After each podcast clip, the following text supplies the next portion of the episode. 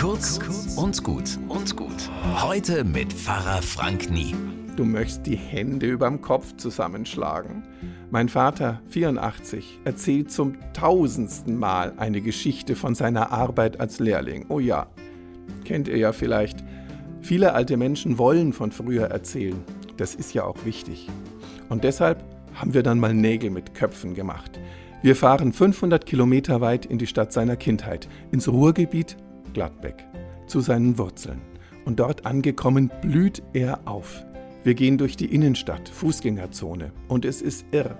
Von jedem Haus weiß er, wer dort gelebt hat, wie der mit uns verwandt ist, welches Geschäft die Familien hatte und wer mit wem pussierte, wie er sagt, wo seine Lehrstelle war. Diese zwei Tage an seinen Wurzeln sind mir kostbar geworden. So schwungvoll wurde mein Vater, so blühend und so daheim. Nach über 50 Jahren in Bayern daheim. Deshalb meine Anregung, macht so eine Reise mal mit euren Eltern oder Großeltern. Es bringt euch als Familie näher zusammen. Bis morgen.